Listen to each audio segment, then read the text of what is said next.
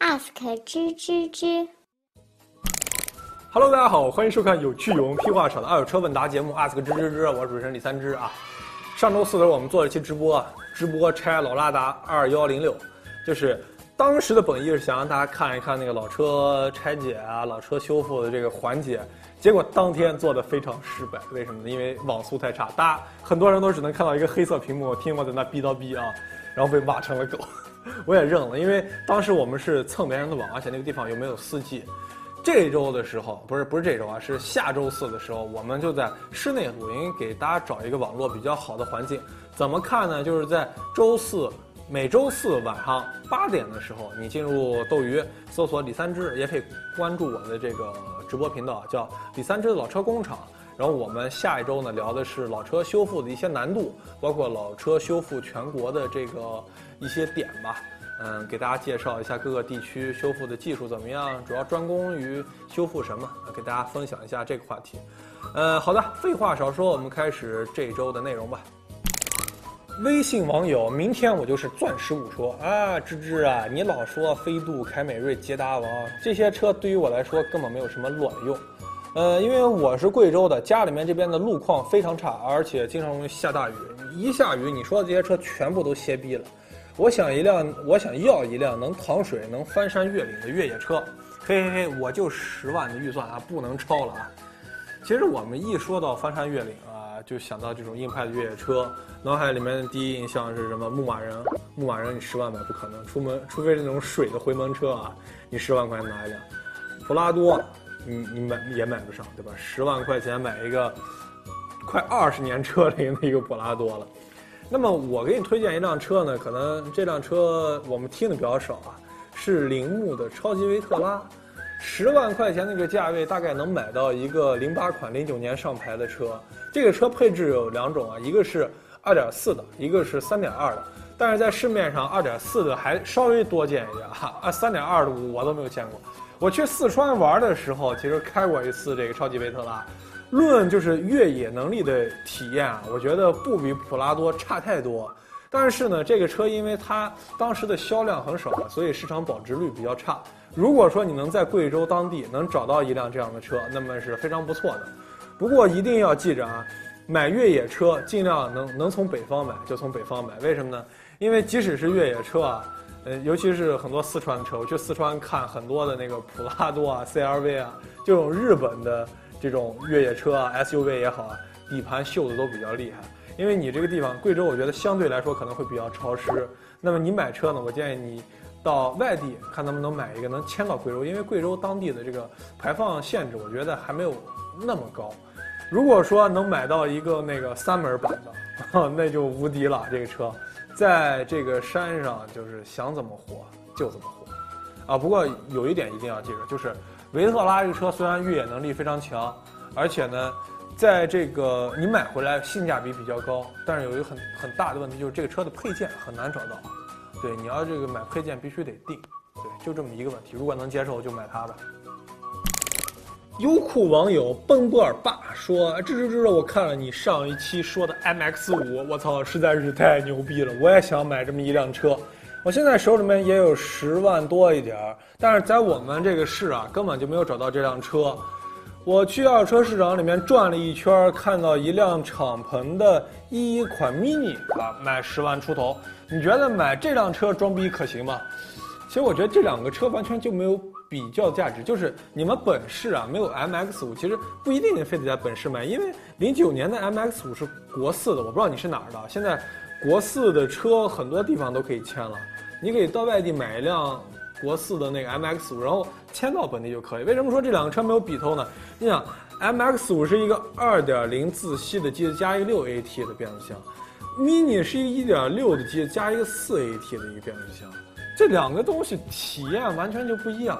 而且就是我们上一期为什么强推 MX 五，是因为 MX 五它整车的质量还有它后期的保养费用特别低，就说你十万块钱你买一辆车。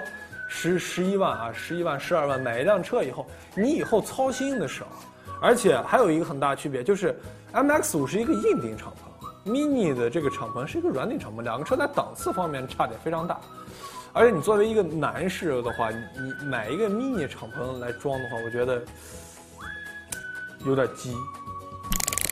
一车网友刚你只需一秒钟说家里要买车了，我爸悄悄的买一辆二标致二零六。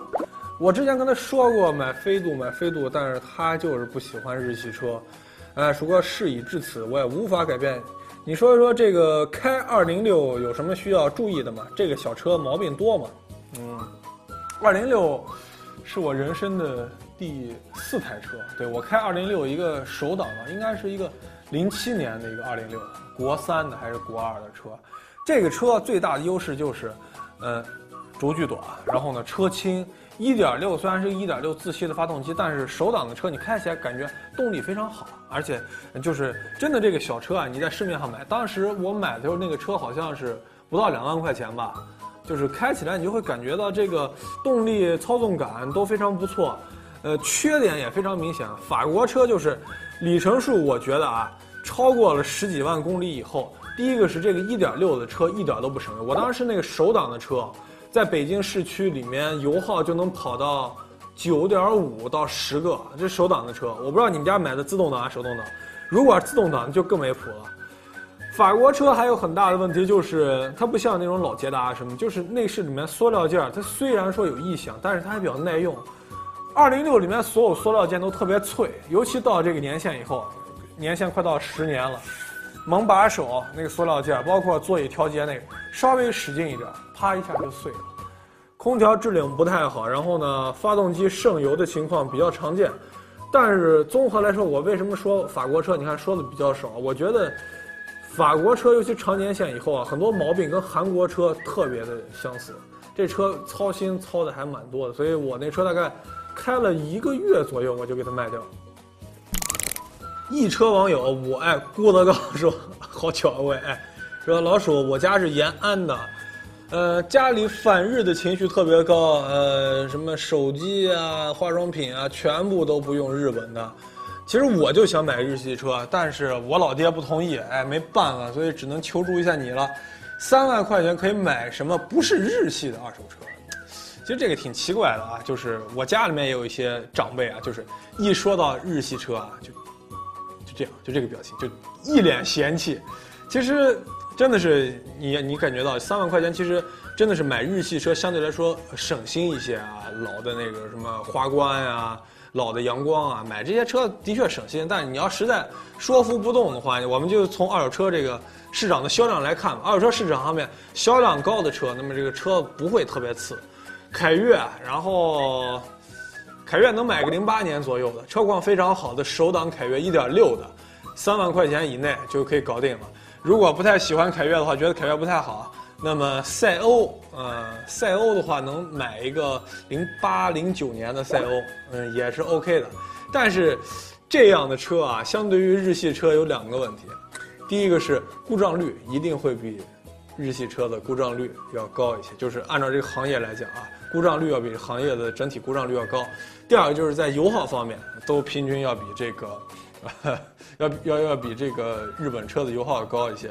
其实你看我法国车玩的比较少，但是三万块钱这个价位，你买一个零八零九年的一个标致三零七手挡的这个车呢，就是里程数只要别超过十万公里，其实还是比较省油的。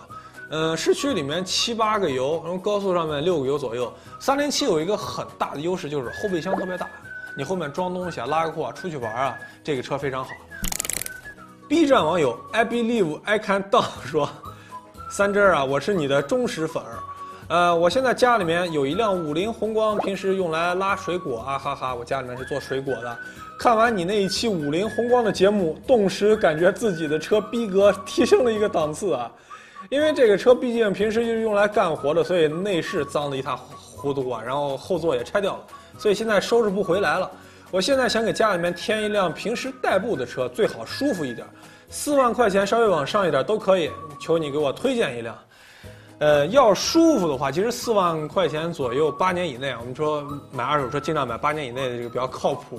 那么我的屁股真的是告诉我，日产轩逸这个车其实是在舒适性方面。非常不错的，四万块钱，因为你看这个零八年的轩逸，零八零九年的轩逸能买到一点六的、二点零的，一点六是一个 CAT 的，然后二点零呢是一个 CVT 的。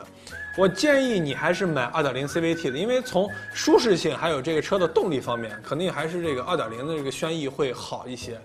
因为你现在去二手车市场里面去看啊，轩逸这个车市场的保有量比较大。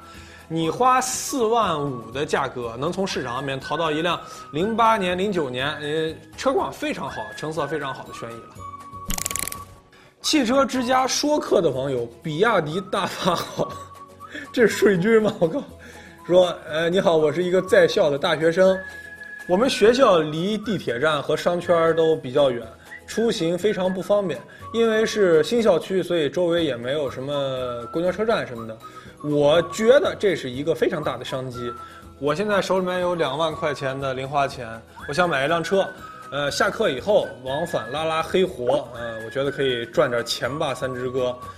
呃，其实这的确是一个商机啊。我们我当时上那个大专的时候啊，我们学校门口的那个面包车，每一天基本上都能赚个两两百到三百左右啊，就是抛去了气钱，因为他那些车因为要拉活嘛，所以都是烧气的。两万块钱以内买，要先说轿车啊，轿车那就是你你不是叫比亚迪大巴好吗？那就买 F 三呗，F 三这个车保值率特别低，所以你你而且车源又特别多，F 三这个车你知道销量多牛逼对吧？呃，保值率特别低，销量特别好，所以你很容易从市场上面找到一辆这个车。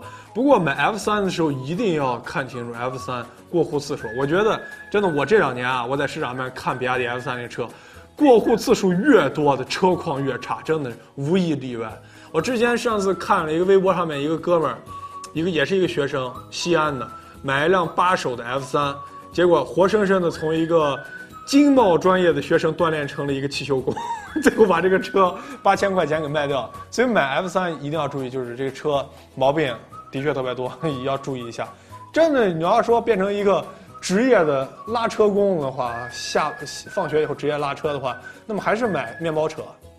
面包车坐的人多啊，对吧？买什么长安的欧诺啊、长安之星啊，这个车也就一万来块钱。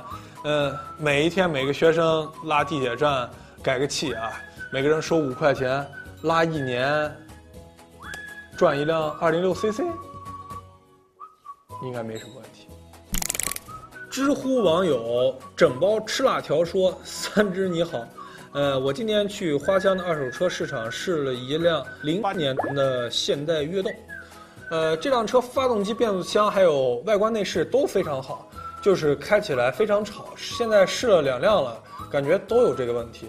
是所有的悦动都是这样的吗？呃，其实我觉得不仅仅是悦动啊，因为我之前玩了。”几辆韩国车，包括什么稍微好一点的酷派啊，呃，稍微次一点的伊兰特、悦动，然后还有那个索纳塔都玩过。年限长了以后，最明显的就是中控板是那种塑料硬塑料中控板的这种韩国车，尤其是现代。就年限上来了以后，尤其是在太阳底下暴晒这种情况啊，就内饰的卡扣它不是特别严，然后内饰板。它的这个配合度不是特别高，所以你在开起来的时候，尤其在过减速带的时候，你会觉得这个车特别松散。其实这个车没什么问题，架子也没什么问题，水箱啊，整个发动机、变速箱都没什么问题。但是就就有问题，就是它塑料件儿，因为时间长了以后，它的这个怎么说呢？我们说公差变大了，对吧？间隙变大了，所以呢，你在开起来以后就感觉抖得特别厉害。所以我每次我看到那种性价比很高的。呃，韩国车的时候我都不想入手，因为我开这种车特别烦心，特别糟心。你说怎么收拾呢？其实收拾起来还比较麻烦，你就需要把内饰板拆掉以后，在里面再贴一个条，然后再把它合上，然后你就会感觉这这个声音啊、噪音啊就没有之前那么大。我觉得这是一个老的韩国车的一个通病吧。你看这个相对来说，德国车在这方面就要好很多。好的，我们来公布一下这一期获得我们九幺八车模的三位信用用户啊，呃，因为现在不仅仅是这个微信公众号的啊，微博的也在送。呃，第一位是微博的康师傅不爱打飞机，嗯，获得了我们的九幺八车模。第二名叫苏醒的独狼，第三名叫 A 忽然之间 A。然后恭喜这三位小伙伴获得了我们的一比二十四的九幺八车模。如何获得我们的奖品呢？就方法也比较简单，就是在看完节目以后，然后觉得我们节目还不错，然后分享给你的朋友。然后呢，在我们的后台回复“哟吼吼”，记住啊，是“哟吼吼”。你回复“嘿嘿嘿”还在上阶段，回复“哟吼吼”就会被自动列入到我们的抽奖名单里面。呃，下周一的时候，请大家关注我们的新节目《奥特曼大事件》。我们这一期到这里就结束了，拜拜。